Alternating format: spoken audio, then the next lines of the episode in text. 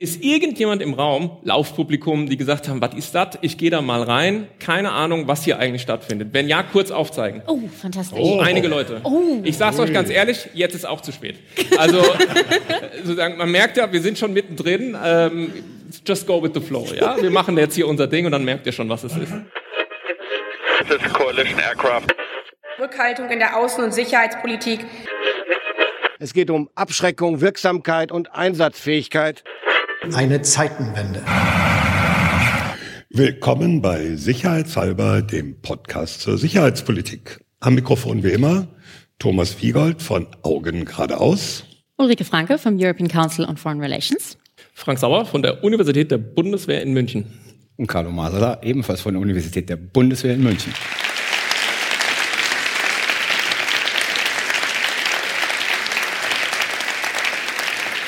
Toll, dass ihr alle da seid.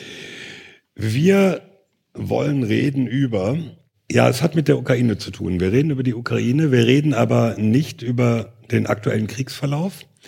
Wir reden auch nicht darüber, was geschehen muss, damit dieser Krieg zu Ende geht, was wir alle ja hoffen, dass das nicht so fern in der Zukunft liegt, sondern wir reden darüber, wie es dann eigentlich weitergeht. Also wir haben es genannt, wenn die Waffen endlich schweigen, Wege zu einem stabilen Frieden in Europa. Denn dass die Kampfhandlungen enden, dann geht es erst richtig los mit den Schwierigkeiten. Carlo, kommst du kurz rein ins Thema? Ja, ich komme ganz kurz rein und mach mal, äh, was Günter Grass ein weites Feld genannt hat. Ähm, wir reden, wir werden nicht darüber reden, sozusagen, wie ein möglicher Frieden in der Ukraine aussehen könnte. Das ist nicht das Thema, sondern das Thema ist sozusagen, was alles darum herum organisiert werden muss mit der Ukraine, um zu einer Art Sicherheit und Stabilität in Europa, nachdem die Waffen schweigen, kommt, äh, zu kommen. Und letzten Endes kann man das nur auf der Basis von drei Szenarien, die gar nicht skizziert werden sollen, sondern nur genannt werden sollen. Dieser Krieg hat drei mögliche Ausgänge. Die Ukraine gewinnt, die Russen gewinnen oder die Situation, wie sie jetzt ist, zieht sich noch für Jahre hinweg. Der, der berühmte Frozen Conflict, genau. Ähm, egal welches Szenario letzten Endes sich realisiert, bestehen eine ganze Reihe von Aufgaben, über die wir hier diskutieren wollen, die letzten Endes jetzt schon angepackt werden müssen, angegangen werden müssen. Ähm, das eine ist natürlich, diese Friedensverhandlungen müssen jetzt schon vorbereitet werden. Obwohl die Zeit für Friedensverhandlungen noch nicht da ist, müssen sie jetzt schon vorbereitet werden und sie müssen sozusagen vorbereitet werden, einmal mit Blick auf die Frage Russland und Ukraine und einmal mit Blick auf die Frage, wie entfaltet sich dann, wie entwickelt sich dann die europäische Sicherheitsordnung, beziehungsweise die transatlantische Ordnung mit Blick auf Sicherheit in Europa. Man kann davon ausgehen, dass die Verhandlungen, wenn, also wenn es zu einem Waffenstillstand kommt, wenn es zu Verhandlungen zwischen äh, Russland und der Ukraine kommt, dass das die schwierigsten, aber auch die längsten Verhandlungen werden, die wir seit Jahrzehnten gesehen haben bei einem zwischenstaatlichen Krieg oder auch bei Bürgerkriegen. Also die Älteren hier im Publikum, du auf jeden Fall, noch ein paar andere. Die Ich glaube nicht, dass irgendjemand älter ist, muss ich ganz offen sagen. Als Thomas? ja. nee, als ihr beide. werden sich daran erinnern, dass die Verhandlungen zwischen den USA und Vietnam sich elendig lange hinzogen, also den Nordvietnamesen. Ich glaube sozusagen, das wird das toppen, was wir äh, an Verhandlungslänge kennen. Aber die müssen halt jetzt schon vorbereitet werden. Und während Verhandlungen laufen, muss halt europäische Sicherheit neu organisiert werden. Und da will ich nur ganz kurz so ein paar Punkte machen, die man dabei berücksichtigen muss. Also einmal natürlich dieser Klassiker, darüber reden wir sicherlich auch, wie ist das Verhältnis EU-NATO, wer übernimmt was, wie macht man was zusammen, wie ist, das, wie ist die Frage Ukraine in EU und NATO, das sind alles wichtige Aspekte. Wie ist die Sicherheit der Ukraine zu garantieren, ist auch ein wichtiger Aspekt. Und dann kommt eigentlich sozusagen möglicherweise der größte Klopper, und das sind die Präsidentschaftswahlen in den USA. Wie ist das Ganze zu organisieren? Sollte in den USA so eine Trump-ähnliche Figur oder Trump selber äh, die Wahlen gewinnen? Aber auch wenn die Demokraten die Wahlen gewinnen, man schaut in die National Security Strategy, da ist relativ klar abzusehen, dass die eigentlich nicht so richtig Lust haben, hier so massiv präsent zu sein ähm, und gerne sozusagen ihre Präsenz hier reduzieren würde, was wiederum die Frage stellt, wie ersetzen wir die amerikanische Präsenz mit Blick auf eine mögliche Abschreckung Russlands, auf mögliche Sicherheitsgarantien für die Ukraine. Also abschließend, Günter Grass, ein weites Feld und über das diskutieren wir jetzt. Wer redet denn eigentlich mit wem? Also man hat ja den Eindruck, dass äh, Russland vor allem der Meinung ist, mit der Ukraine muss man gar nicht reden, sondern mit den Europäern eigentlich auch nicht. mit den Amerikanern nur. Nur mit den, mit den USA. weil alle anderen sind nicht satisfaktionsfähig. Ich glaube, letzten Endes wirst du dazu hinkommen, ähm, jetzt gehe ich mal wieder zurück, als der zweite Golfkrieg zu Ende war, haben ja die Amerikaner mit Sagst du für die Jüngeren noch, wann das war? Das war 1991. Haben die Amerikaner damals mit der Sowjetunion, die noch existierte, den Madrider Friedensprozess gemacht. Und dieser Madrider Friedensprozess war letzten Endes eine Ansammlung von kleinen Verhandlungsforen, wo die USA und die Sowjetunion drüber saßen und das Ganze moderiert haben. Und ich glaube, so wird das auch laufen. Es gibt Aspekte, da kommen die Russen nicht umhin, sozusagen mit den Ukrainern äh, direkt zu verhandeln, unter Anleitung von einigen. Und ich glaube, diese Verhandlungen muss man sehr, sehr kleinteilig machen. Also nicht das große Paket, sondern sehr, sehr kleinteilig. Also da geht dann um die Frage Status Donbass, Status Krim, andere Fragen, Rüstungskontrolle vielleicht. Und ich glaube, das Ganze wird präsidiert werden. Ähm, und das ist, glaube ich, die einzige Möglichkeit, die ich sehe, von den USA und den Chinesen. Also es wird eine große Konferenz werden, die aber kleinteilig organisiert ist. Ich habe eine andere Parallele, ist nicht von mir, sondern habe ich gestern äh, in einem Foreign Affairs Artikel gelesen. Und die sprachen darüber, dass man sich vielleicht ein Beispiel nehmen kann an den 2 plus 4 Verhandlungen. Hm. Was ich ganz spannend fand, die Logik, also ne, 2 plus 4, die beiden Deutschlands, die damals verhandelt haben und eben die, ähm, die äh, vier ja, Siegermächte. Und die haben die Parallele gemacht, wir brauchen eigentlich 2 plus 4 Verhandlungen, zwei Ukraine und Russland, die eben über den Frieden verhandeln, wirklich so wie schweigen die Waffen, entmilitarisierte Zonen, was weiß ich. Und dann die vier, das in dem Fall nicht vier sind, aber eben quasi so die übergeordneten, wie soll man das nennen, ähm, die unterstützenden Mächte, also sprich die NATO-Partner, wobei vielleicht nicht unbedingt alle, die Amerikaner und ja, dann irgendwie halt auch mit Russland und, und der Ukraine, die quasi die Sicherheitsarchitektur, auf die das kommen soll, verhandeln soll. Fand Ja, ich ich eine interessante Parallele. Ja. Der einzige Unterschied für mich ist, dass in diesem vier Element dann eben auch irgendwie Russland und die Ukraine mit dabei sein können, weil wir können ja nicht über deren Kopf eine wie auch immer geartete europäische Sicherheitsarchitektur verhandeln. Aber ich glaube, du musst auch bei den Fragen, die es in der Ukraine zu verhandeln gibt, brauchst du halt ähm, externe Staaten mit an Bord. Ja. Also die zwei alleine verhandeln nicht über den Frieden, sondern Nein. sozusagen, da müssen die Amerikaner oder die Chinesen oder die Europäer, je nachdem, um was es geht, einfach mit einsteigen. Moment, jetzt mal ganz kurz. Aber ich verstehe ja bei dieser Kurz ganzen. sollen wir nicht mehr sagen, haben wir eine Hörermail bekommen. Ja. Okay, lieber Stimmt. Hörer, ganz kurz. ähm, die, die Überlegung ist ja, bei, bei all diesen Mustern, da verhandeln welche, die haben aber jeder sozusagen noch den großen Bruder, den, den Patenonkel, Richtig. Wie auch immer im Hintergrund. Das funktioniert bei dieser Konstruktion mit der Vorstellung, im Westen sind die USA der größte Bär im Raum. Es funktioniert aber nicht auf russischer Seite. Wieso? Ja, wer denn? Die Chinesen. Du musst, du musst ja sozusagen, du brauchst ja nicht äh, Mächte, denen du vertraust, sondern die du akzeptierst. Und in dem Moment, in dem die Waffen schweigen und in dem Moment, in dem sich beide Seiten äh, gedrängt oder freiwillig auch in den Verhandlungsprozess begeben, werden die Russen auch die Chinesen akzeptieren. Die Russen akzeptieren ja jetzt nur nicht sozusagen das chinesische Drängen auf irgendwelche Veränderungen in, in diesem aktuellen Krieg. Aber in dem Moment, wo verhandelt wird, brauchen die Russen auch irgendjemanden, der hinter ihnen steht, der genug Gewicht hat, um gegebenenfalls mit den USA direkt zu verhandeln. Also mir ist es eigentlich ein bisschen zu spekulativ. Ähm, Das ganze Thema, das wir heute behandeln, ist spekulativ. Das stimmt, das stimmt. Aber ich, äh, um die Diskussion mal zu strukturieren, würde ich sagen, es gibt ja im Prinzip zwei Diskussionsstränge, die für uns relevant sind. Das eine ist die europäische Sicherheitsarchitektur, also im weitesten Sinne die Frage, wie organisieren wir Sicherheit nicht mehr mit, sondern gegen, vor und um Russland herum. Das ist sozusagen der eine Punkt. Und der zweite Teil der Diskussion sind die konkreten Fragen, die sich für die Ukraine stellen, die für uns natürlich eine Relevanz haben. Nämlich die Frage, wie ist es mit EU-Mitgliedschaft? Wie ist es mit NATO-Mitgliedschaft? Wie ist es mit anderen Sicherheitsgarantien? Sind es dann Garantien? Sind es Zusagen? Sind es, ja, also was ist das? Ähm, und ähm, wenn man vielleicht sozusagen mal auf diese, auf die höhere Ebene erstmal gehen wollte und wir fangen mal damit an und fragen uns, wie ist Sicherheit in Europa, wenn irgendwann die Waffen schweigen? Dann würde ich mal die steile These wagen, dass, wenngleich man, und das habe ich auch in vielen Folgen schon immer wieder betont, wenngleich man vorsichtig sein muss mit den Blaupausen aus dem Kalten Krieg, aber wenn man nach einer Blaupause suchen wollte oder nach einem Begriff, der den Umgang mit Russland in den nächsten Jahren und Jahrzehnten kennzeichnet, dann würde ich sagen Containment. Ja. Und unter uns ist es vielleicht jetzt nicht sonderlich strittig, aber ähm, wenn man zum Beispiel mal sich mit Leuten in Deutschland aus der Industrie äh, unterhält, die haben da eine ganz andere Perspektive drauf. Aber da gibt es definitiv immer noch eine sehr starke Sicht, die sagt, naja gut, das kann ja nicht mehr ewig gehen und dann irgendwann kommen wir auch wieder so zu einem normalen Austausch und wer weiß, vielleicht fließt auch wieder das Gas. Und ähm, ich will auch später noch, hoffentlich, wenn wir dazu kommen, ein bisschen, das alles ein bisschen einschränken. Aber jetzt erstmal würde ich eine klare Kante fahren wollen und sagen, die grundlegende Logik, die wir an das Verhältnis Europas zu Russland herantragen sollten, ist eine der Eindämmungen, um zu verhindern, dass nochmal Aggression in dieser Form stattfinden kann. Und das hat Implikationen für uns, wie wir unsere Sicherheit organisieren, wie wir uns aufstellen. Und es hat natürlich insbesondere für die Ukraine, aber auch vielleicht für Länder wie Georgien, Moldau und so weiter massive Konsequenzen mit Blick darauf, wie die ihre Sicherheit organisieren. Also ja, im Prinzip ähm, meine These an dieser Stelle ist, Containment ist eigentlich ähm, das, was wir machen, solange es Herrn Putin gibt.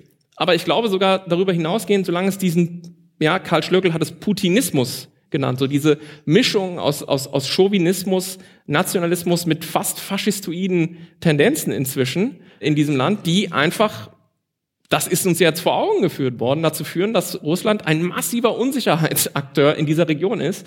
Und ähm, ich glaube, das ist für uns eine drastische Umstellung auch im Kopf. Und ich spitze das Ganze jetzt mal zu und sage, wer weiß, vielleicht kriegen wir demnächst tatsächlich, wenn sich das alles so manifestiert mit Belarus und dieser Idee, dass Russland da äh, irgendwie Nuklearwaffen disloziert, zum Beispiel wieder eine Diskussion, ob wir zusätzliche Nuklearwaffen in Westeuropa, vielleicht in Deutschland stationieren. Oder Mittelstreckenraketen. Mittelstreckenraketen, ja. Also so nach dem Motto 80er, ich höre dir trapsen, ja, haben wir ja schon mal gehabt. Also solche Sachen schließe ich zumindest nicht aus. Kann ich mal eben ganz kurz, weil ich die Frage interessant finde. NATO-Russland-Grundakte. Ja. Haben wir immer wieder erwähnt. Ja. Wo drin steht, die NATO wird auf dem Gebiet des ehemaligen Ostblocks keine Atomwaffen mehr It's gone. äh, It's gone. Ist die tot? Ja, die war doch schon die ganze Zeit. Die, die, ist tot, Moment, die- Moment. Die Balten und die Polen sagen, die ist eh obsolet. Genau, richtig. Die Amis, die Deutschen sind doof, dass sie dran festhalten. Die wird, glaube ich, offiziell nie aufgekündigt werden. Also den Schritt wird die NATO nicht machen. Ja, sie wird diese Grundakte nicht sozusagen in die Tonne werfen. Aber du siehst ja jetzt die Diskussion. Also du hast die Diskussion über nukleare Teilhabe in Polen. Du hast noch immer die Diskussion, ob dieses vorgeschobene Brigadeelement der Bundesrepublik Deutschland nicht zu einer festen Brigade in Litauen werden soll. Also die Diskussion läuft darauf hin, dass bei ganz, ganz vielen Maßnahmen, die gerade diskutiert werden, wir wissen alle nicht, wie sie entschieden werden, aber natürlich die NATO-Grundakte verletzt wird. So, die ist tot. Das ist ein totes Papier, aber ich glaube, man kündigt es nicht auf, weil man diesen Schritt sozusagen nicht gehen will, der russischen Föderation ein Propagandaargument zu geben, zu sagen, seht ihr, die NATO geht auf einen neuen kalten Krieg hin, weil diese vertragliche Grundlage wird jetzt aufgekündigt. Wobei, meinst du, man kündigt sie nicht auf offiziell oder man bricht sie nicht? Weil mir erscheint es ja schlechter, wenn man sie quasi bricht, also quasi Ja. sich nicht an die Regeln hält Ja. und sie nicht aufkündigt. Also dann. Also man, man ich, ich sag mal so, die Diskussion läuft in die Richtung Brechen. Ja. Ne? Also es ist halt die nukleare Teilhabe Polens, das ist sozusagen die Brigade, die jetzt dann fest, nicht als vorgeschobenes Element, sondern fest. Ja, dann die- bei Brigade kommen die, die sagen, das sind ja keine substanziellen Kampftruppen. Doch, darauf hat man sich ja geeinigt. 5000. 5000 Brigade substanzielle Kampftruppen. Ja, da macht man eine kleine Brigade, eine deutsche Brigade mit dreieinhalb oder so. Die Gut. ist dann nicht so schlimm. Aber du weißt, was ich meine. Es, wird eine, es ist eine permanente Stationierung Ja, ja, klar. im, in einem osteuropäischen NATO-Mitgliedstaat. Sagen wir mal, die Atomwaffen von Büchel nach Elmari. Ich, ich glaube ja eher, dass es zusätzliche geben wird. Ich glaube ja nicht, dass die Atomwaffen vom Büchel irgendwo nach Polen gehen werden, sondern dass sozusagen ein kleines Paket von neuen in Polen ankommen wird. Okay, aber hier habe ich eine Frage, weil wir reden jetzt momentan noch darüber, wie organisieren wir NATO-Stationierungen auf NATO-Territorium. Aber was ist denn eigentlich mit Truppen in der Ukraine? NATO-Truppen? Weil, weil nee, ja, da kommt jetzt genau mein Fragezeichen. Denn ähm, wenn dieser Krieg jetzt mal endet, können wir doch Aber eigentlich ich, ich bevorzuge zu sagen, wenn die Kampfhandlung mal endet. wenn die Kampfhandlungen enden, wird es doch ziemlich sicher, also der, der Konflikt endet ja nicht. Ne? Es ist ja nicht. Nein, der politische Konflikt Der ist- politische Konflikt endet ja nicht. Das heißt, die Ukraine braucht in irgendeiner Art und Weise Sicherheitsgarantien. Ich würde ja argumentieren, die erste und wichtigste Sicherheitsgarantie für die Ukraine ist das ukrainische Militär sehr gut auszustatten. Vor allen Dingen auch so mit A2AD-Geschichten. Aber es gibt ja noch ein anderes Element und das ist die Frage, werden wir, und wir ist jetzt genau die Frage, letztendlich Truppen in die Ukraine schicken? Wird es da eine UN-Mission geben?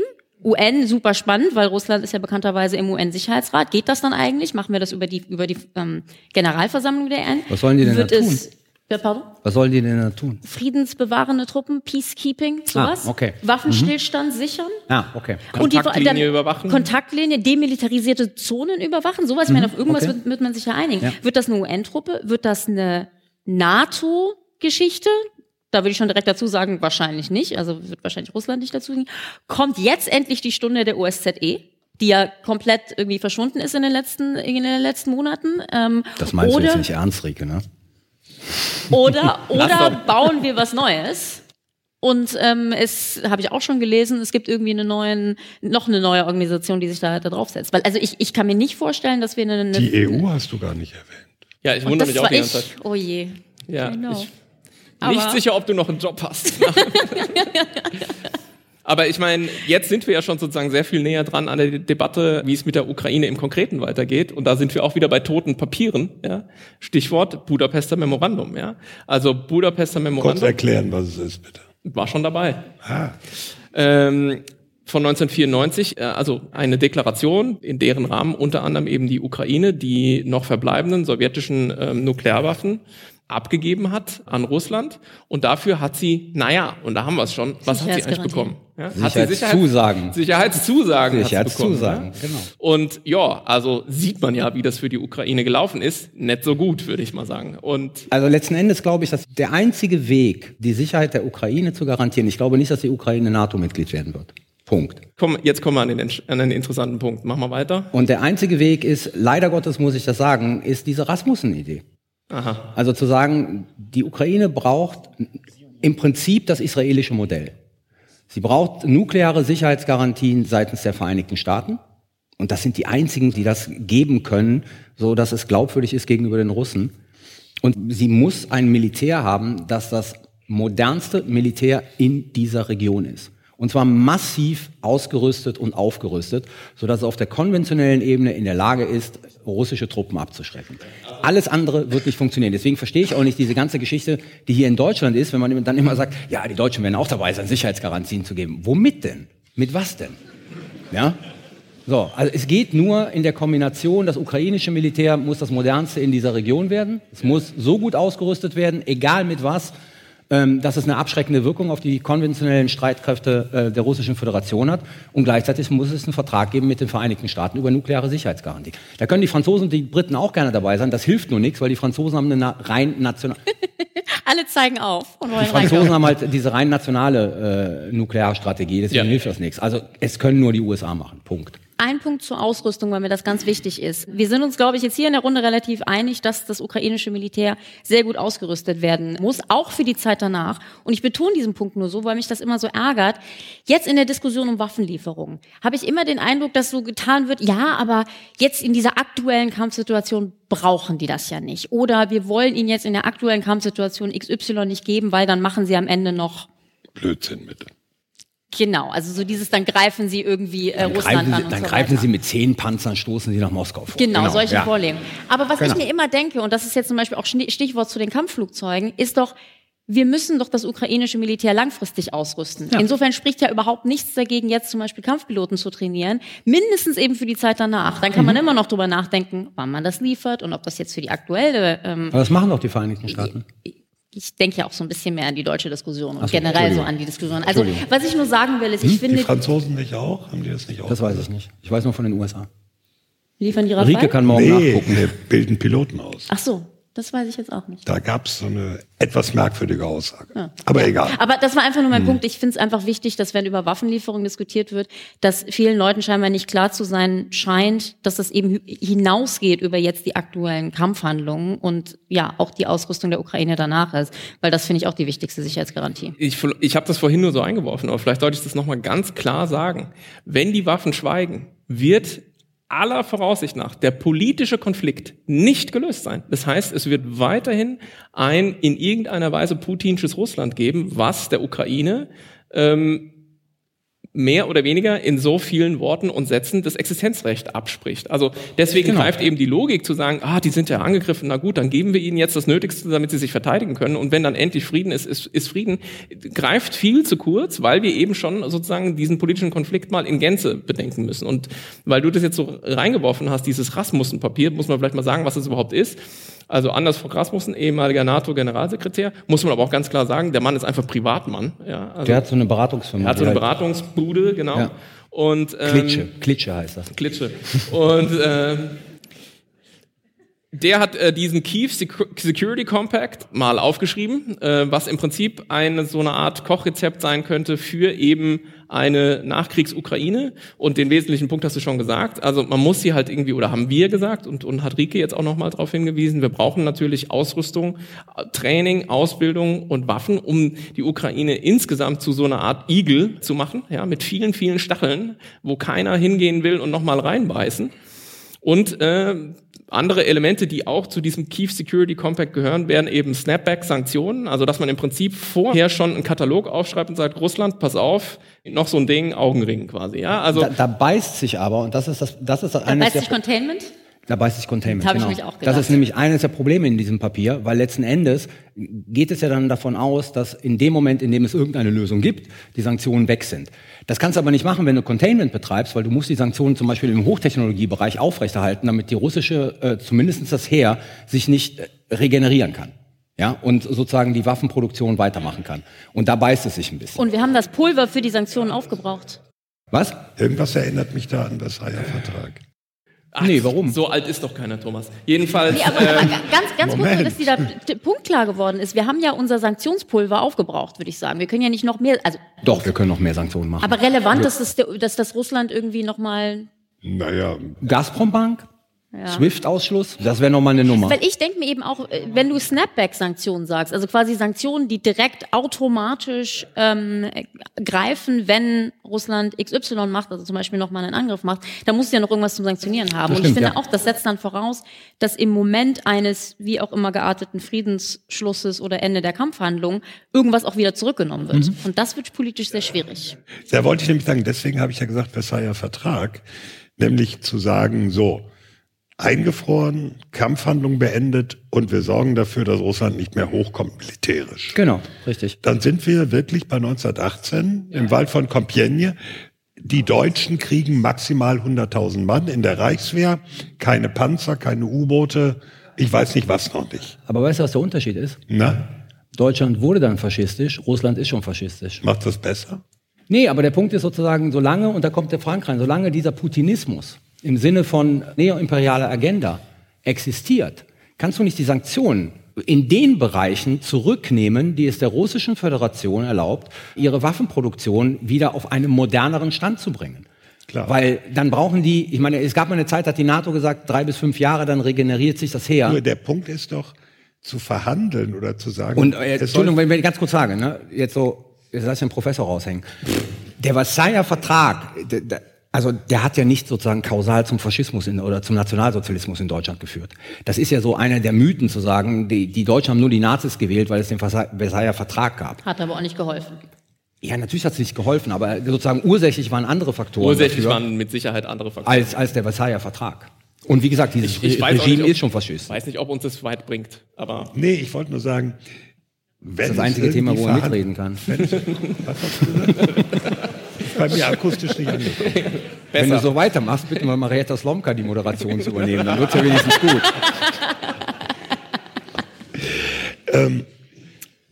Verhandlungen oder Verhandlungen, bei denen Russland von vornherein signalisiert wird, an den Sanktionen wird sich nichts ändern. An einigen. Bitte? An einigen, nicht an einigen. Ja, an welchen? Äh, es gibt wieder Gummibärchen aus Bonn für russische Supermärkte oder? Wir haben Sanktionen im Bereich sozusagen von Warenverkehr und sowas. Ja, sag ich doch, Gummibärchen aus Bonn. Äh, äh, also das ist ja dann kein, kein Verhandlungsanreiz. der Verhandlungsanreiz wäre, dass du äh, Sanktionen zurücknimmst und Genau. die Ja, eben. Snapbacks sind die Eben. Androhungen. Aber wenn Russ, ja, also ich, ich, ich nehme den Ball jetzt mal und laufe ein bisschen weiter ins Feld rein ähm, und würde auch einfach sagen, um dieses mit diesem Kiev Security Compact abzuschließen, da stehen natürlich auch noch andere Punkte drin, Wiederaufbauhilfe für die Ukraine, auch darüber wurde ja schon sehr viel gesprochen. Ähm, Macht die EU. Genau, und die EU kann übrigens, Achtung, jetzt glänze ich mit meinem EU-Wissen, die kann Artikel 22 ziehen und kann die äh, Ukraine zu einem strategischen Interesse deklarieren. Wusstest du das, Carlo? Mal sehen. Carlo kennt nur die NATO. Ja. So, und das ist nämlich das Stichwort. Die Frage ist doch, aus einer Moment, stopp, stopp, stopp. Aber jetzt muss auch erklären, was passiert dann, wenn die das zu einem strategischen. Weiß ich auch nicht. Wie bei der EU. Ja, die, die, die, die, die EU, ich habe den Artikel mir sogar angeguckt im Zug. So macht der Mann auch seine Talkshows. In aller Regel reicht das. Jedenfalls, ähm, ich habe ich hab mir den Artikel tatsächlich angeguckt im Zug und da steht halt drin, ja, wenn die EU will und die Kommission kann das vorschlagen und so, dann kann die irgendwas zu einem strategischen Interesse quasi erklären. Und da dachte ich, und dann? Keine Ahnung. Aber ich weiß auch nicht, ob das je gemacht wurde, ja. Aber ähm, Muss er Rieke ja. Rike hat einen schlechten EU-Abend heute. Jedenfalls, jetzt nehme ich quasi einfach diesen Punkt und sage, es klingt alles gut, aber sind wir mal ganz ehrlich, aus einer ukrainischen Perspektive könnte man doch sagen, Kinders, Budapester Memorandum 2.0, wir lassen uns nicht noch, nicht noch mal so verladen. So, und deswegen würde ich jetzt mal in quasi äh, aufsteigender Form eskalieren und sagen, erstens, EU-Mitgliedschaft ist klar. Also sozusagen, Ja, Moment. Moment. Ist klar? nein, ist nicht klar. Ich Nee, will nur, aber ist klar, wenn sie klar ist, dann kommt Rike 42. Nein, nein, nein. Ja, 42,7. So, Okay. darauf will ich hinaus. Okay. Also EU. Ja, da werden die Russen mit den Zähnen schlottern bei 42,7. Das ist die Beistandsverpflichtung im, in Das den, wollte er in den gerade EU-Verträgen. erklären. Wenn ihr mich einmal ausreden lassen würdet. Du kannst auch mal zum Punkt kommen. Die Ukraine will also natürlich diese EU-Mitgliedschaft und dieser Prozess ist angestoßen. Und wenn die Ukraine ein EU-Mitglied wäre, hätte sie nach 42.7 eben Beistandsgarantien. Zweitens, EU, NATO. Ja, die äh, Ukraine will natürlich in die NATO. Würde die NATO eine geteilte Ukraine aufnehmen? Nein. Nein. Die, die Ukraine, glaube ich, kommt nicht in die NATO-Punkte. Was macht die Ukraine dann unter Umständen? Sie beschafft sich Nuklearwaffen. Ja, klar. Das ist ein logischer Schritt. Logisch. Und das sind auch Dinge, die man jetzt schon mal nachdenken muss. Ich bin ja bekanntlich derjenige, der seit ja, Jahrhunderten. dem 24. Februar 2022 den Leuten versucht zu erklären, diese Nuklearwaffen, die in der Ukraine waren, diese sowjetischen, hätte die Ukraine nicht benutzen dürfen.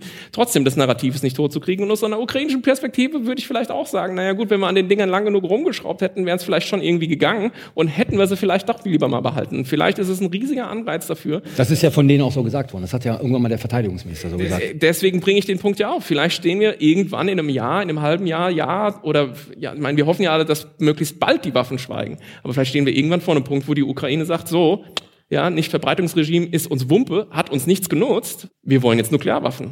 Halte ich für total unwahrscheinlich. Da würden Dies die doch, ist in der Diskussion. aber da, ja, aber die, die würden doch damit so ihre ganzen westlichen Verbündeten vor den Kopf stoßen, dass ich mir denke, was, wa- es gibt doch nichts, was für die Ukraine aktuell wertvoller ist als die Unterstützung aus dem Westen. Und da dann so ein Schritt Weißt du, was zu gehen- wertvoller ist? Nuklearwaffen? Nuklearwaffen. Ja. Deswegen hat, deswegen hat Israel auch welche. Ja. Des, deswegen ist es halt auch. Ja, Israel will beides. Hat die auch Ukraine beides. auch. Genau. Darf ich mal Das ausgerechnet ich- Also sie sage, könnten die Nuklearwaffen nur mit der Unterstützung der USA bekommen. Was Ja, nicht auszuschließen ist, theoretisch, sage ich jetzt mal.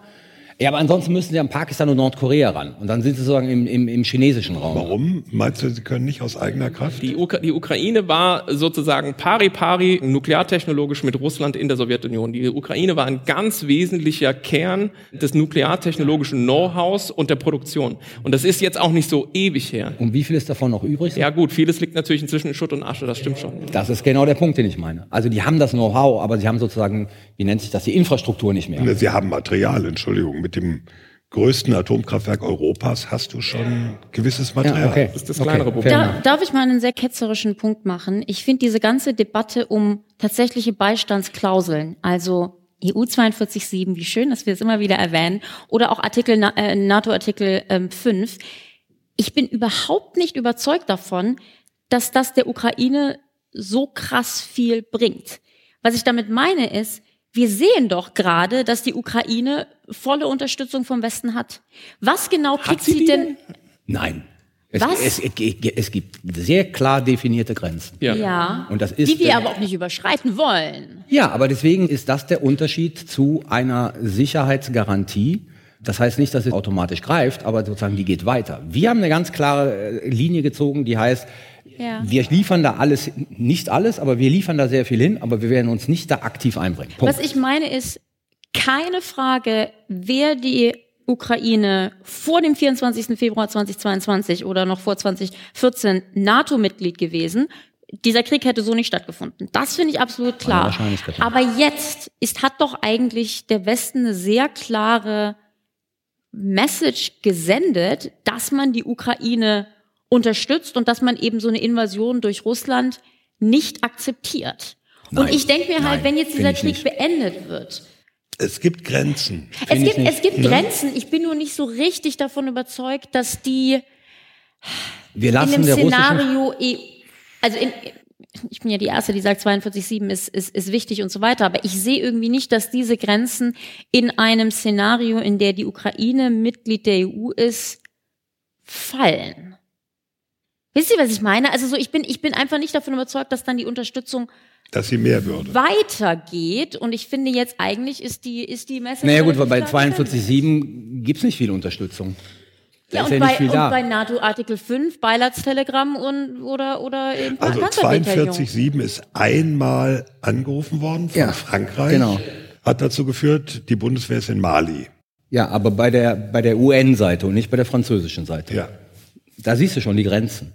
Ja, Ja. mehr ist dabei nicht rumgekommen. Ergo mein Punkt. Ja, sag's halt nicht so laut, weil wenn in Kiew sitzen vielleicht Leute, die das auch alles wissen und sich überlegen und sagen, ja, auf all diese Dinge ist halt kein Verlass. Wir haben es einmal versucht und das ist das Ergebnis. Ja, aber das ist das generelle Problem, ne? Also ich meine, das ist ja auch das generelle NATO-Problem immer gewesen. Die Frage Artikel 5, Amerikaner ist darauf Verlass oder nicht? Und dann hat man ja jahrzehntelang rumgefrickelt, um das sozusagen enger zu machen, ähm, mit Blick, dass die Amerikaner dann doch involviert werden.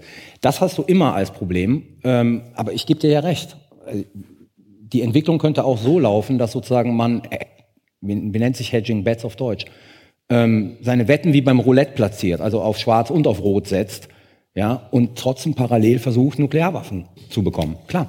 Und ich glaube, einfach um den, auf den Ausgangspunkt zurückzukommen, vieles wird dann schon davon abhängen, wie in Anführungszeichen der Krieg ausgeht. Ja, also wie dieser irgendwie von uns nicht antizipierbare Endzustand dann ist und in welchem Zustand Russland ist, wird natürlich einen massiven Einfluss darauf haben, wie in Kiew dann die Gedankenprozesse sind und was man bereit ist oder was man dann anstrebt. Ja.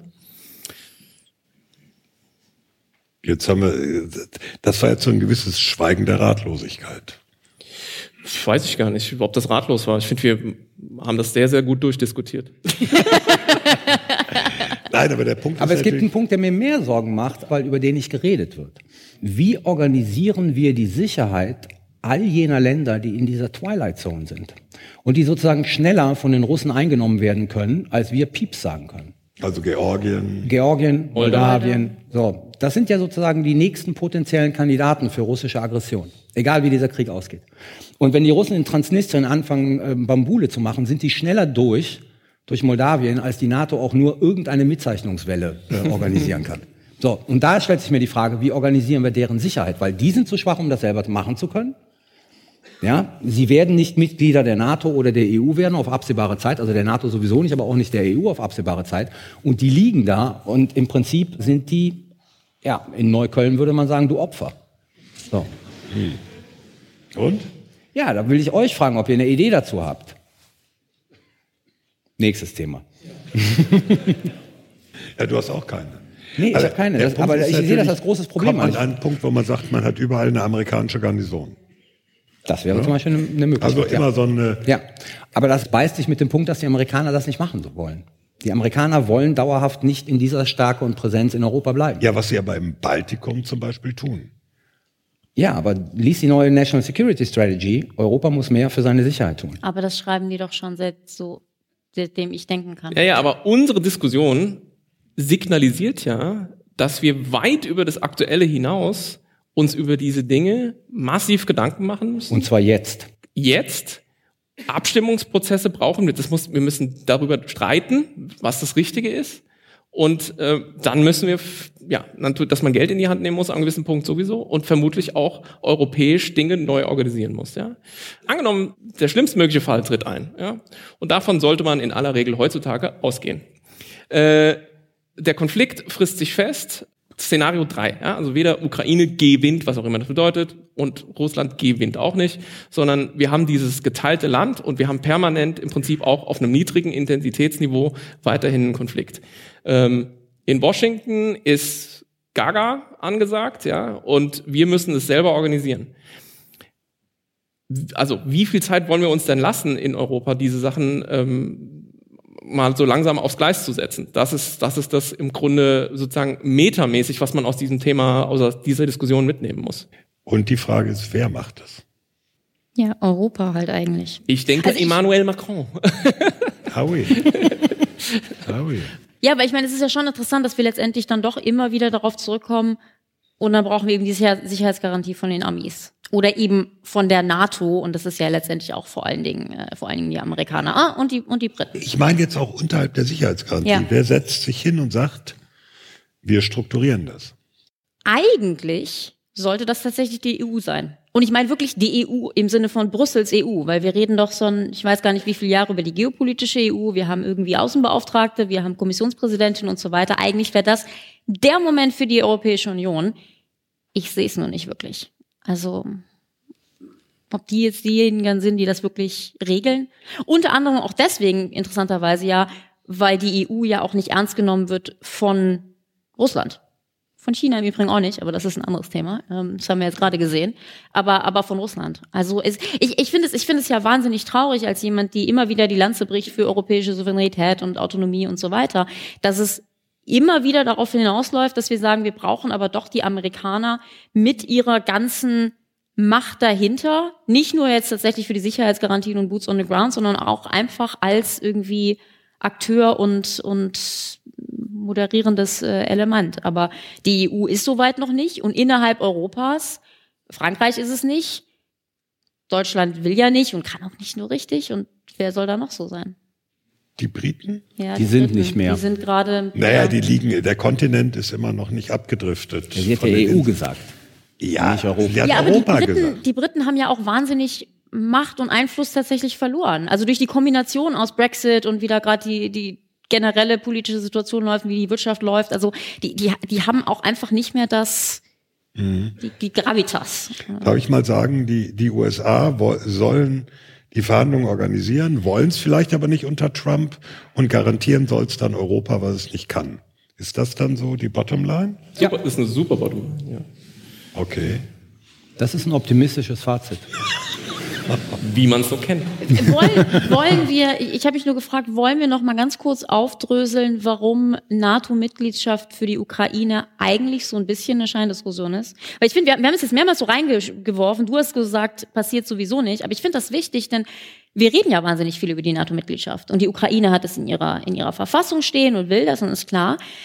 Aber es gibt doch, also ich, für mich gibt es zwei Elemente. Zum einen, es wird doch wahrscheinlich praktisch nicht funktionieren, weil die NATO das gar nicht will und die Genau. NATO-Mitglieder da gar Richtig, nicht ja sagen. genau. Und die andere Frage ist für mich auch so ein bisschen, macht das denn überhaupt Sinn? Also wie, wie, wie viel Mehrwert gibt das wirklich und wie viele Nachteile? Weil wenn ich mal so durchdekliniere, für die NATO, jedes neue Mitglied soll die Sicherheit der NATO-Allianz erhöhen. Sorry, also das Argument kann man, glaube ich, bei der Ukraine nicht machen, auch wenn die jetzt ein extrem fähiges Militär Ich weiß haben. auch nicht, ob man das bei Montenegro so hat machen können. Fair enough. Entschuldigung. Fair enough, Falls ja. jemand hier ist, äh, ich entschuldige Gut, mich. kann man natürlich alles biegen, aber also ich finde das Argument zu machen, Ukraine erhöht die Sicherheit der NATO, ist schon mal schwierig. Für Russland ist das natürlich absolut rotes Tuch. Das mag uns vielleicht nicht interessieren oder man, sagt, man mag sagen wie bei, wie bei Finnland, ja gut, das habt ihr euch selber eingebrockt. Aber es ist zumindest noch ein weiteres Problem irgendwie in dem Verhältnis zu Russland. Und wie gesagt, für die, für die Ukraine, ich, ich, ich bin einfach irgendwie nicht so richtig davon überzeugt, dass in der aktuellen Situation, wo ja der Westen wirklich signalisiert hat, dass er die Ukraine unterstützt, dass so diese, diese Mitgliedschaft kurzfristig da so, einen so einen großen Einfluss hat. Ich verstehe, was ihr sagt, aber also das, das hätte vor ein paar Jahren wirklich einen Unterschied gemacht. Jetzt, glaube ich, hat der Westen doch wirklich gezeigt, wir lassen es nicht zu, dass Russland da einmarschiert. Und daher, also ich, ich finde es einfach nicht so richtig überzeugend. Also es wird wahrscheinlich nicht passieren, aber ich bin auch nicht so richtig davon überzeugt, dass es so, so erstrebenswert ist, ähm, dass, die, dass die Ukraine der NATO beitritt. Ich glaube, das lassen wir mal so stehen, weil das ist jetzt wirklich sehr spekulativ. Ich meine, wir spekulieren eh, hat Frank gesagt, aber an der Stelle. Ich würde gern noch kurz auf einen anderen Punkt äh, kommen, über den wir auch auf jeden Fall reden müssen, äh, nämlich nicht nur, was ist, wenn die Waffen schweigen, sondern die aktuelle Debatte, die wir ja schon haben, über es muss Verhandlungen geben, äh, es muss Verhandlungen jetzt geben oder als extreme Forderung keine Waffenlieferungen, nur Verhandlungen. Und zwar sofort. Wir haben inzwischen eine Debatte. Ich glaube, es ist klar geworden, wie kompliziert dieser ganze Prozess wird, selbst wenn die äh, Waffen schweigen. Aber wie, wie gehen wir eigentlich jetzt aktuell mit der Debatte um, die eigentlich äh, ja eher darauf hinausläuft, schickt keine Waffen mehr und, und dann ist Frieden? Ja, ich meine, jetzt anknüpfend an Rike kann man sich ja vorstellen, wir haben ja ohnehin schon einen relativ aufgeheizten Diskurs und so darüber zu reden, dass die Ukraine möglicherweise in die NATO kommen sollte, selbst wenn wir das hier für nicht sonderlich äh, gangbar halten, würde ja dann auch schon gleich wieder den Trigger darstellen für, glaube ich, viele Menschen, die sagen, ja gut, aber das wäre dann doch noch mehr eine Provokation für Russland.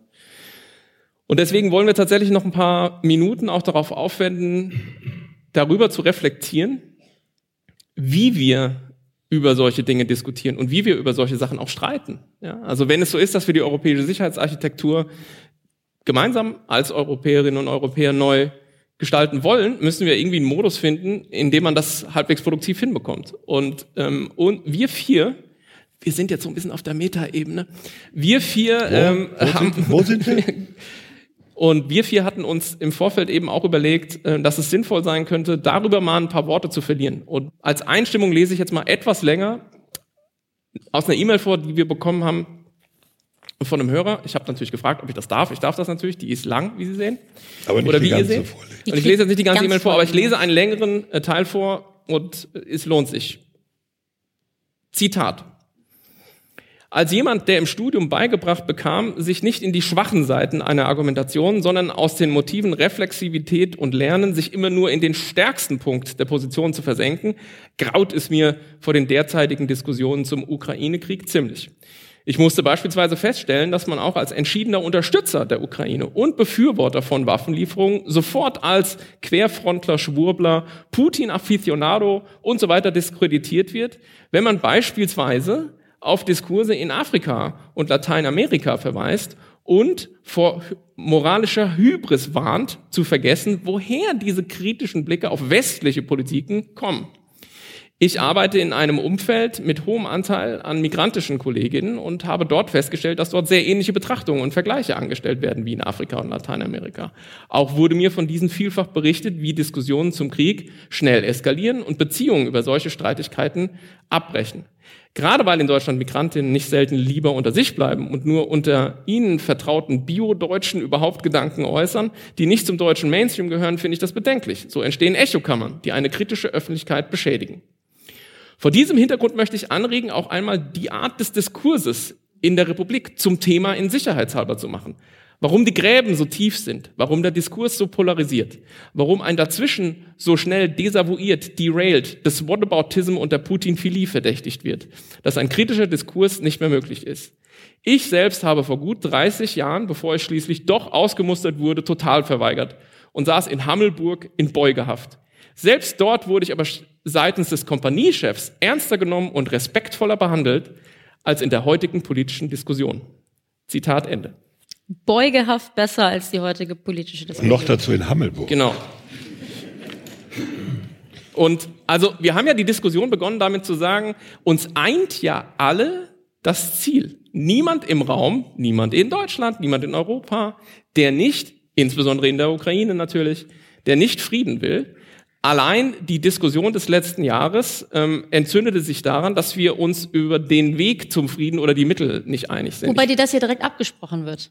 Das ist ja das Interessante. Also jedem, der irgendwie jetzt zum Beispiel ein Argument für Waffenlieferungen mal gemacht hat, wurde doch sicher, also ihr wahrscheinlich alle schon mal angegangen nach dem Motto, du stehst ja für Krieg und nicht für Frieden. Ist mir nicht also so, passiert. selbst, selbst diese, selbst diese, dieses Ziel, dieses gemeinsame Ziel, natürlich wollen wir alle letztendlich Frieden in der Ukraine, selbst das wird ja teilweise einem, einem abgesprochen. Das stimmt, okay. Aber das, okay, ähm, das ist immer sozusagen, dann unterstellt man auch jemanden wirklich sinistre Motive. Also ich würde eben Ja. sagen, Genau. Das ist aber ja, das passiert und da, ja. da, ist, da sind wir beim Problem im gewissen Sinne. Aber dass wir eben Waffenlieferungen natürlich nicht irgendwie geil finden, sondern das eben als die notwendige Vorbedingung dafür sehen, dass man irgendwann tatsächlich hoffentlich verhandeln kann und mit Appellen alleine wir zum Frieden nicht kommen.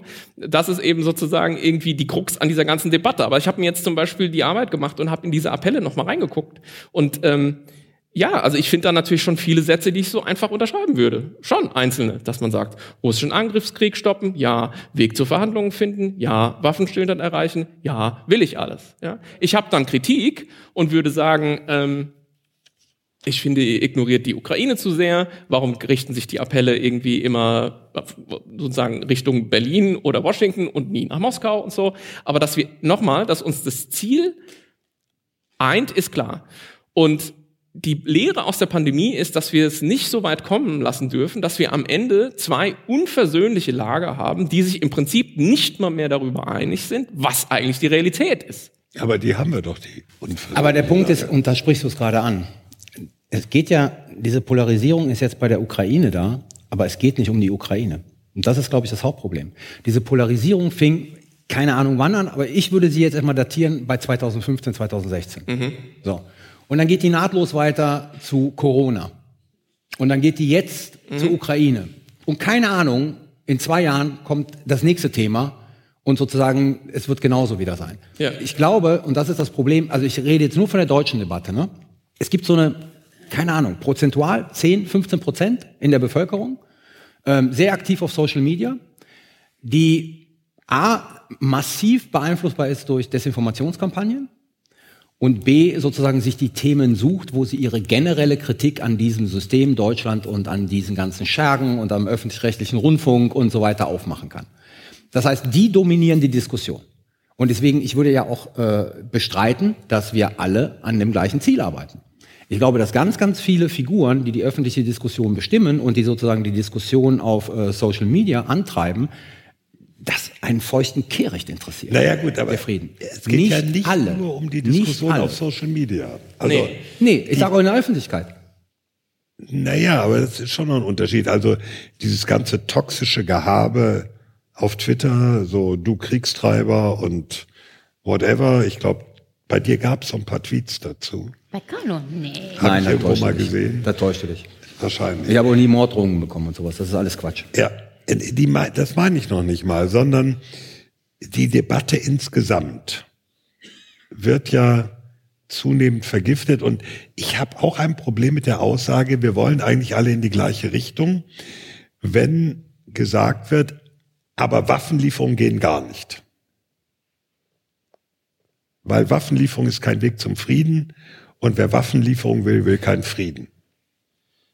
Das kommt ja auch sehr stark Ich mache mal, ich mach mal einen Unterschied und, und da würde ich den festmachen. Wir, wir sind doch jetzt noch bei dem Fernsehteil, ne? Da muss ich mich sprachlich irgendwie am, am Riemen reißen. Ähm, Nicht mehr lange. Margot Käßmann, Ja, Margot Käßmann. ja, Margot Käßmann hat eine für mich überhaupt nicht nachvollziehbare, aber sehr konstante Position, egal zu welchem Thema. Das fing bei Afghanistan an und hört bei der Ukraine auf. Kann ich alles nicht nachvollziehen, aber das ist eine Figur, die sehr konstant in ihrer Argumentation ist, was zurückzuführen ist auf einen völlig verstrahlten Pazifismus. Fine by me. Äh, Moment. Stopp, stopp. Ich wollte dich nur fragen zu Ähm, es, Begriffen. es, stopp. Ja, es, ja. Gibt, es gibt andere Figuren, die in anderen Situationen überhaupt gar kein Problem mit Waffenlieferungen haben. Die haben in dieser spezifischen Situation ein Problem mit Waffenlieferungen. Weil es um Russland geht. Weil es um Russland geht. Ja. Und da fängt mein Problem an. Verstehst du? Also ich kann, ich kann mit einer Figur wie Margot Käßmann sicherlich diskutieren, weil ich zumindest akzeptiere, dass die konstant ist in ihrem Denken. Ja. Aber mit den anderen Figuren weiß ich, die haben eine Agenda. Und da ist die Diskussionsfähigkeit nicht mehr da. Das ist das Problem. Online wie offline müsste das Ideal natürlich sein, dem werden wir auch nicht immer gerecht, ist vollkommen klar, dass man eben nicht Strohmänner abbrennt, sondern quasi für die Gegenseite Stahlmänner baut. Ja, also ich nehme, was die Frau Käsmann zum Beispiel sagt und versuche das so stark zu machen, wie es nur irgend geht und dann gucke ich, ob ich Argumente habe, die man dem entgegenhalten kann. Und ich glaube, das Problem ist oft, und die sozialen Medien sind da im Prinzip nur der, ähm, der Durchlauferhitzer, der das eben sozusagen schneller und heißer macht, dass solche Sachen wie Frieden bei anderen, sagen wir mal, für den Diskurs relevanten äh, Personen nur eine Chiffre sind, die diese Echokammer bedient. Ja? Und ich habe damit aber, muss ich auch sagen, ein Problem auf beiden Seiten.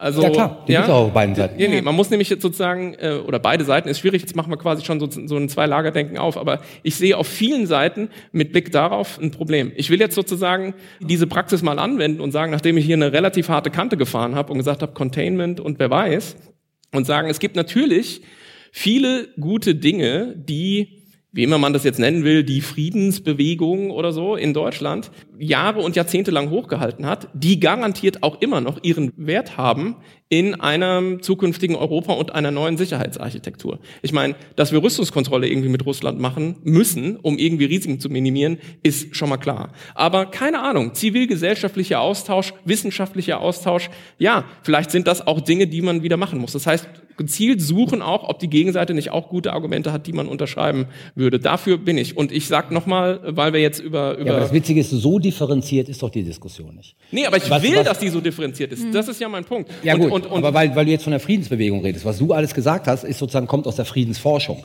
die nichts mit der Friedensbewegung zu tun hat. Ist ganz wichtig, weil die Friedensbewegung was anderes ist. Sag mal, äh, zahlt euch im Büro sonst, oder? Was? ja, das ist... Was? Nein, nein. Mit den Büros an der Uni ist schwierig. Wir aber schreien uns schon seit Thema. 16 Jahren an. Also, Ja, naja. ich wollte gerade sagen. Aber äh, ich, ich sage das jetzt nur nochmal, damit ich mich wirklich auch garantiert unbeliebt gemacht habe. Mich stören auch auf anderer Seite im Prinzip ähm, diese extrem zugespitzten Positionen, die bei jedem irgendwie, der sagt, ja, aber wäre Frieden nicht auch eine Option, sofort sozusagen oben raus sind. Und ähm, ja, wie soll man sagen, am liebsten, ich krieg Zuschriften, wo mir Leute schreiben, sie würden am liebsten Mo Moskau bombardieren.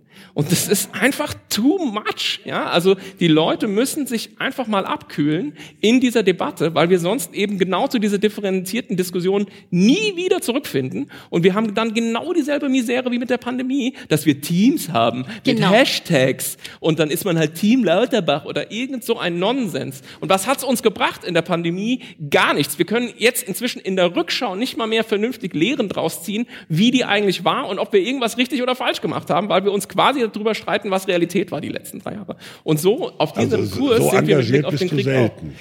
Ja, manchmal hat man fast den Eindruck, ich brenne für meine Themen.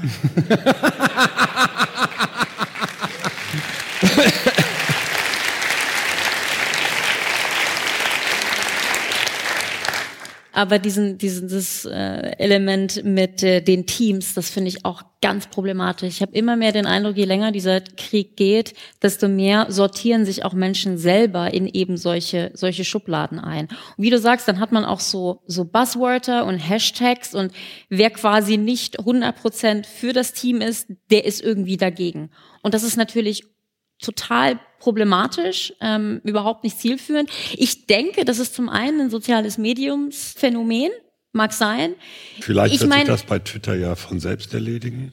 Auch wieder wahr. Ich meine, ich, ich glaube, äh, du hast ja ganz am Anfang gefragt, so warum sind diese Gräben so tief? Ich meine, man muss natürlich erstmal auch anerkennen, und das war im Übrigen auch bei der Pandemie so, es geht ja hier schon um Leben und Tod. Genau. Also es ist, ist ja jetzt Punkt, auch ja. nicht irgendwie Das muss man auch sagen. Ja.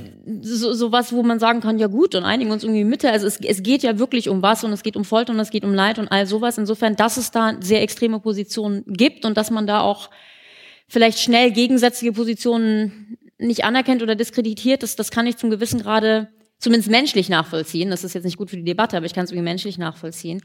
Ich, ein anderes Element, was mir auch immer wieder begegnet, ist, es gibt so ein Problem zwischen den Leuten, die sich sehr mit diesem Thema beschäftigen, ob es jetzt professionell ist oder in der Freizeit, also Leute, die da sehr drin sind und Leute, die das mehr so eben in den Medien verfolgen. Das begegnet mir immer wieder so, auch zum Beispiel in den sozialen Medien, weil so Sachen dann von außen mir rangetragen werden, da denke ich, das haben wir doch schon dreimal abgefrühstückt. Und wenn das immer wieder kommt, dann finde ich, antwortet man auch irgendwie immer kürzer und klarer und auch irgendwie zugespitzter, weil man denkt so, oh, das kann ich ja jetzt irgendwie noch mal, nicht nochmal machen. Ähm, und, und ich glaube, da ist auch so eine Gefahr, dass das, das die Diskussion auch so schwierig macht, dass man dann auch selber teilweise in eine extremere Position reingetrieben wird, weil man den Eindruck hat, so, ach, ist das jetzt ein ernsthafter irgendwie Einwand oder willst du irgendwie nur noch mal die Debatte ähm, aufrollen, damit da nichts bei, bei rumkommt? Das ist einfach mir persönlich so ein bisschen klar. Ich will noch einen Punkt machen. Ja, nee, ganz kurz, weil wir nähern uns. Ja, genau, deswegen mache ich noch einen. Punkt. Ich finde es völlig legitim, und das kommt von mir, ich bin nicht sehr bekannt dafür, dass man in gewissen Situationen auch einen emotionalen Moment hat. Also wenn mir Also, irgendwo also bei jemand, dir immer. ich bin normalerweise relativ flatline, aber wenn mir irgendjemand um die Ecke kommt und zum Beispiel Vergewaltigung relativiert, dann finde ich das völlig legitim, dass man da aus der Haut fährt und dass man da auch unverschämt wird. Also wir müssen jetzt nicht immer so tun, als ob man sozusagen das Gegenüber immer mit Samthandschuhen anpacken muss, egal was für ein Argument dafür Nee, Würde ich keinen Podcast mit dir machen, wenn das so wäre. Aber wir müssen auch nicht immer einen Stuhlkreis machen. Genau, Aber, äh, wie wir zum wie Beispiel. wir zum Beispiel. Die Frage ist natürlich jetzt zum Abschluss, kommen wir da raus? Doch, wenn wir mehr solche äh, Diskussionen führen, wie wir sie zum Beispiel jetzt mit unserem Publikum bestimmt führen werden, dann äh, können wir zumindest diesem Hashtag Teambildungsnonsens eine vernünftige Diskussion und einen zivilisierten Austausch entgegensetzen. Wie weit uns das bringt, weiß ich nicht. wir versuchen quasi zum gewissen Grad einen Beitrag dazu zu leisten, Ja, mit all den vier. Schwächen, die wir im Übrigen selber haben. Das war das Ding. Ne? Ich will, mich überhaupt nicht hinstellen und sagen, wir machen das irgendwie immer richtig und Nee. wenn nur alle so wären wie wir. Aber zumindest eben in dieser Diskussion ist, ist der Versuch, Und genau wir reden ja auch noch mit, mit den Menschen hier im Saal und das hoffe ich mir, macht einen klitzekleinen Beitrag. Wir predigen hier ohnehin zu den Gläubigen. Es gibt in Deutschland eine Gruppe von Menschen, ich kann sie nicht beziffern, prozentual, die sozusagen nicht mehr erreichbar sind. Und die werden bei jedem Thema genau die gleiche Sau Das will ich überhaupt nicht in Abrede stellen, aber von denen muss man sich ja quasi auch nicht den Diskurs äh, diktieren Die lassen. ist ja relativ fix. Ja, ich glaube, das kommt die- aufs Thema an. Also sozusagen bei, bei die, Corona war sie klein und wurde dann erweitert. Naja, aber das Ja. sind die, die von Virologe umgeschult haben auf Putin-Versteher. Ja, aber das sind auch die, die morgens schon mal trommeln und einen Sonnengott anbeten, die sich plötzlich mit Rechtsextremen auf der Straße fanden. Die finden sich jetzt auch wieder. Und beim nächsten Thema kommt vielleicht noch eine andere Gruppe dazu, die besonders betroffen ist. Also wir haben sozusagen einen gewissen Kreis an Menschen, der sich nicht an Debatten beteiligen will und dem es nicht darum geht, um das beste Argument zu ringen, sondern denen geht es um eine grundsätzliche Opposition gegen dieses Land, äh, in dem wir leben. Und die kriegen wir nicht erreicht. Super Schlusswort. Das war wieder ein- eines unserer optimistischen Schlussworte.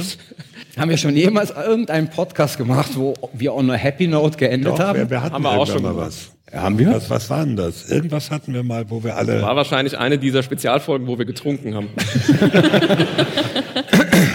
Okay, äh, wir sind nicht mehr im Fernsehen, aber wir sind noch im Podcast. Und da wir ja wissen, was unsere HörerInnen wünschen und wahrscheinlich auch die ZuschauerInnen hier, kommt ein Fazit von Rike. Yay! Äh, ja, das Fazit dieser, jetzt weiß ich gar nicht, wievielte Folge.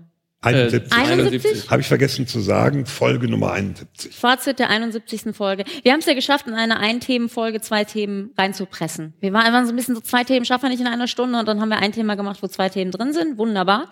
Ähm, Im, nennen wir es mal, ersten Teil äh, haben wir darüber gesprochen, wie denn die Situation aussehen kann, wenn denn die Waffen in der Ukraine endlich schweigen. Ob man es Frieden nennen kann, ist so ein bisschen unklar. Ähm, Kampfhandlungen äh, werden beendet. Wie kann die europäische Sicherheitsarchitektur danach aussehen? Welche Sich- Sicherheitsgarantien können wir, wir geben und wer ist hier wie? So ein bisschen als Fazit, ja, ich würde sagen, zum einen waren wir uns relativ einig, dass die gute Ausstattung der ukrainischen Armee ein ganz relevantes äh, Thema ist und dass daran aktuell einfach gearbeitet werden muss.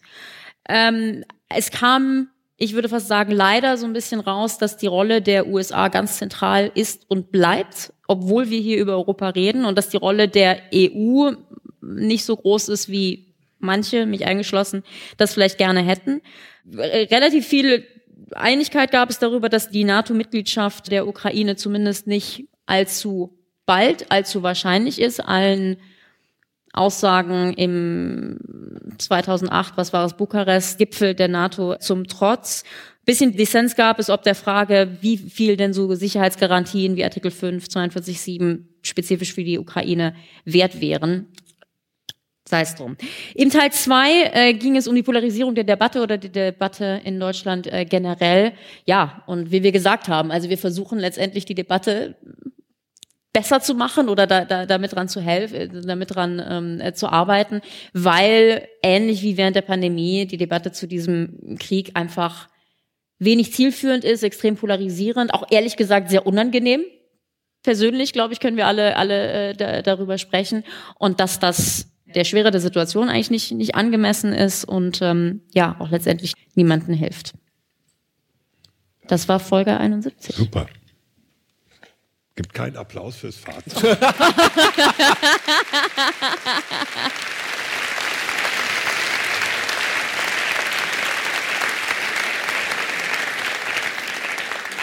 Schamlose Publikumsausnutzung. naja, und weil es eine echte Folge ist, kommen jetzt die Sicherheitshinweise. Sicherheitshinweis. Wie üblich, wer fängt an? Ich habe letzte Folge angefangen, jetzt bist du dran. Okay. Äh, in meinem Sicherheitshinweis schaue ich diesmal in Richtung Osten, spezifisch in den Nahen Osten. Ich hatte ja in meinen Voraussagen 2023 über Israel gesprochen und dass die generelle Entwicklung da nicht so gut aussieht und es scheint sich jetzt leider zu bewahrheiten. Ich meine gar nicht spezifisch innenpolitisch, da haben ja die meisten sicherlich gehört, Proteste, ähm, Justizreform und so weiter. Aber während das alles stattfindet, lodern ja verschiedene außen- und geopolitische Feuer in und um Israel. Zuerst, und da muss man leider sagen, wie immer, haben wir die Palästinenserfrage. Äh, Also da hat sich in den letzten Monaten die Sicherheitslage massiv verschlechtert im Gazastreifen und auch im Westjordanland geraten Sicherheitskräfte, Siedler, Palästinenser zunehmend aneinander. Es gibt Raketenangriffe, Anschläge, all sowas. Und rhetorisch angeheizt wird das leider auch von den Ministern und Mitgliedern der israelischen Regierung.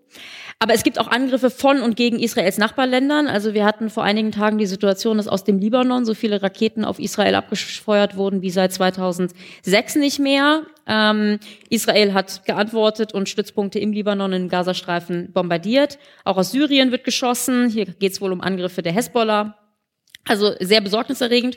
Und besonders besorgniserregend würde ich jetzt sagen, ist, dass Experten, vor allen Dingen in Israel, diese Angriffe zunehmend als ja so konzert konzertierte Aktionen des Irans beschreiben. Sie sprechen hier von einem Schattenkrieg oder einem Krieg der multiplen Fronten vom Iran gegen Israel. Und da würde ich sagen, ist so ein Konflikt, den können wir jetzt echt nicht brauchen. Insofern, ja, ich hoffe, dass sich die Situation da beruhigt. Aber die Akteure, die da aktuell aktiv sind, helfen nicht wahnsinnig dabei. Mein Sicherheitshinweis bezieht sich auf dieses Dokumente-Leak und zwar äh, übrigens, weißt, weißt du, woran man merkt, dass dieses Leak genau so stattgefunden haben muss und das alles echt ist? Weil es komplett bescheuert ist. Also daran siehst du, das muss genauso passiert sein, Weil, weil, es, weil es dieser Junge war. genau. Das kann sich niemand Der, der, der, ausdenken. der von der Nationalgarde sein soll, ne? ah, bei der Nationalgarde. Ja, ist war jetzt die letzte Meldung. Ja, großer Washington Post Artikel heute Morgen gelesen. Also dieser eine Mann, der da mit dieser irgendwie 20-köpfigen Gruppe aus äh, ja auch männlichen Gamer-Freunden sich in einem Discord-Channel austauscht und dann da die sozusagen, das ist so absurd, das, Das habe ich mir von Anfang an gedacht, das muss genauso passiert sein. Jedenfalls, da war ein Aufreger jetzt diese Tatsache, dass wohl westliche Spezialkräfte in der Ukraine sich aufhalten, muss man ja sagen. Äh, da war auch so manche Überschrift etwas irreführend. Und zwar konkret, so steht es in diesen geleakten Dokumenten, 50 aus Großbritannien, 17 aus Lettland, 15 aus Frankreich, 14 aus den USA und einer aus den Niederlanden. Ähm, der arme Kerl. Der hat sich aus Litauen bei EFP verlaufen. Anders kann es nicht Und jetzt ist natürlich die Frage, und das ist ja auch wieder sozusagen einer dieser Fixpunkte und dieser Brennpunkte, ist der Westen jetzt doch in Klammern endlich Kriegspartei, ja, also so nach dem Motto, haben wir jetzt endlich die, den rauchenden Colt gefunden, das ist doch eigentlich sozusagen irgendwie, und dann gab es große, oder nicht große, es gab eine kurze äh, Völkerrechtsdiskussion da gestern auf Rechtstwitter, äh, oder also Völkerrechtstwitter, und ähm, Das war jetzt schon eine wichtige ähm, Ja. Klarifizierung, fand ich. Ich lasse es so stehen. Jedenfalls, äh, funny, rausschneiden. Jedenfalls äh, war im Prinzip äh, so die Rechtsauffassung, dass nur wenn da ein direkter Bezug zu den Kampfhandlungen stattfindet, ja, also wenn die jetzt beispielsweise eben mit den ukrainischen Streitkräften da kooperieren würden und tatsächlich irgendwie auch näher am Kriegsgeschehen wären, man davon sprechen könnte, dass es ein Eingreifen in die Kampfhandlungen gibt. Das heißt, wie kann man sich wohl erklären, dass da Spezialkräfte sind, was, wenn man mal ganz ehrlich ist, auch niemanden überrascht, nehme ich stark an. Vermutlich, weil die sowas machen wie äh, Objektschutzbotschaften oder andere irgendwie Dependancen, Personenschutz äh, oder eben vielleicht auch im Maximalfall könnte ich mir vorstellen, Ausbildung.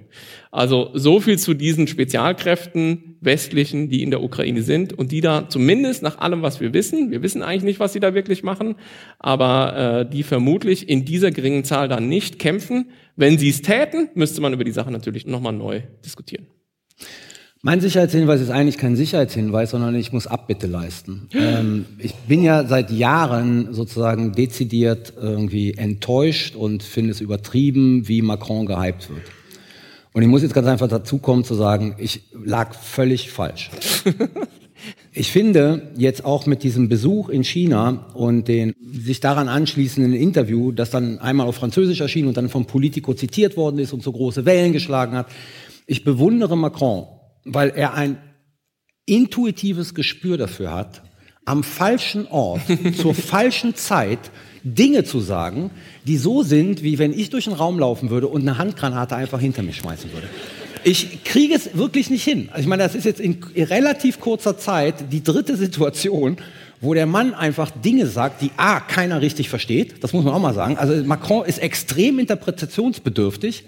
Münchner Sicherheitskonferenz genauso. Der hält seine Rede, zwei Abschnitte drin, wo jeder sagt, hä? Und direkt im Anschluss daran laufen seine gesamten, seine gesamte Entourage läuft zu den ganzen Leuten und sagt, äh, was er gemeint hat, war. Und genau so läuft das jetzt auch wieder. Ja, also äh, wenn man sich das Interview Du bist gemein zu Rike, das weißt Das Lustige ist, Carlo kam vorhin zu mir und meinte, ja, immer Sicherheitshinweis, letztendlich sage ich eigentlich nur, du hast genau recht mit dem, was du in deinem Thread geschrieben hast. Ja. Klingt das so, wie was ich schreiben würde? Nein, nein. Nein, aber es, es waren sozusagen, also es sind ein paar Sachen im Politico berichtet worden, die in dem Originalinterview deutlich anders klingen. Er hat natürlich einen massiven Bock geschossen mit äh, dieser Taiwan-Bemerkung. Aber ich glaube, Macron ist halt einfach so ein Typ, das ist ein, also jeder französische Präsident ist so eine Art kleiner Sonnengott. In Frankreich läuft es nicht gut, die Chinesen empfangen den, breiten den den roten Teppich aus und dann sagt er sozusagen so, nehmt euch Taiwan, ist doch egal, Hauptsache ihr behandelt mich gut. Also wie gesagt, ich muss mich ganz einfach entschuldigen bei Macron, ich liebe diesen Mann. Falsches Timing, falscher Ort, einfach Major Blunder zu machen, großartig. Das, das Time, ja, das verdient einen Applaus.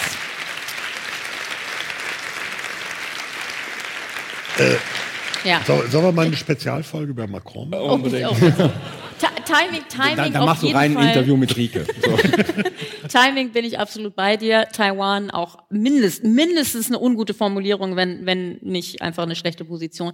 Was mich daran so ärgert, einfach nur ein Satz dazu ist, vieles, was er zur europäischen Souveränität gesagt hat, lohnt sich absolut zu diskutieren. Geht mir jetzt gar nicht darum, dass ich sage, ja, sehe ich genauso, manche Dinge sehe ich anders, aber das macht total Sinn, europäische Souveränität, unser Verhältnis zu den Amerikanern und so weiter zu diskutieren. Nur bring das doch nicht im Flugzeug von dem China-Besuch Ja, wann denn? ungefähr zu jedem anderen Moment. Das führt dazu, dass der französische Botschafter in Washington heute sagt, die Franzosen und die Europäer sind die engsten Verbündeten der Amerikaner und wir haben unsere Position in der Taiwan-Frage überhaupt nicht verändert. Ich meine, im Prinzip hält er seine ganzen Diplomaten wochenlang busy, die rumlaufen müssen auf der ganzen Welt und erklären müssen, was für ein Scheiß ihr Chef da gemacht hat. Und dass das alles nicht so Okay, gemeint war. c'est fini.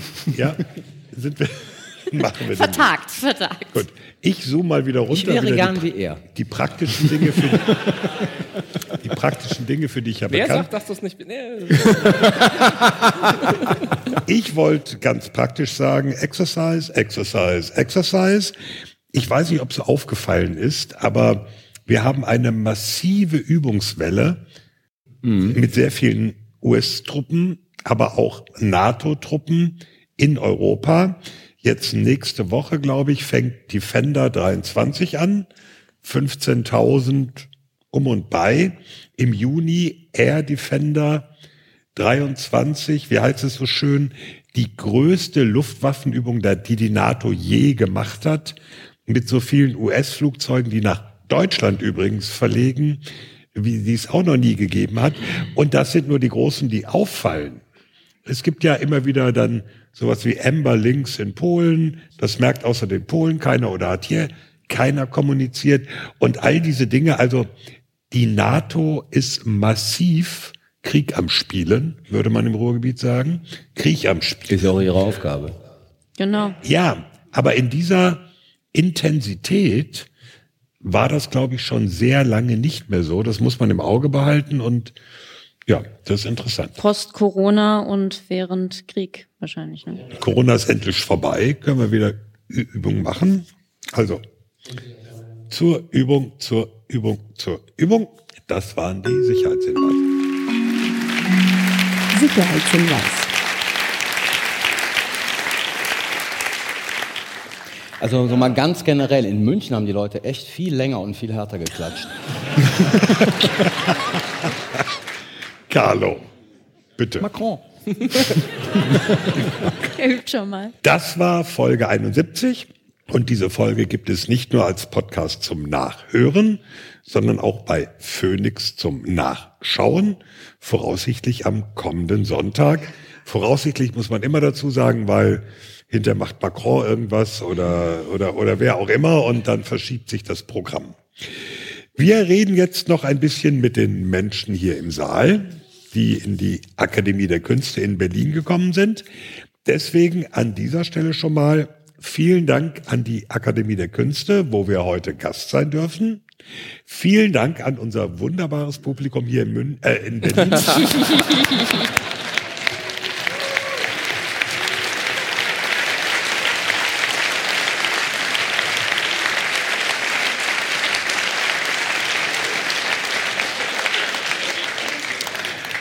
Ein ganz besonderer Dank an unsere Patrons für die Unterstützung. Es sind auch, glaube ich, einige hier. Viele müssten da sitzen. Einige? Ja, irgendwo sind einige. Gut.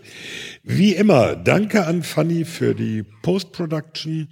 Diesmal muss sie. Genau, das verdient einen Applaus.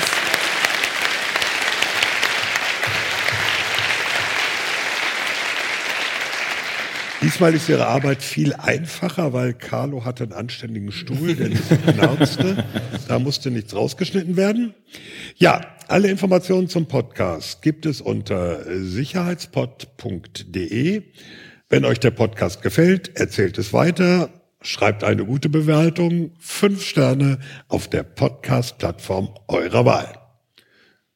Das war's und Es verabschieden, Es verabschieden sich.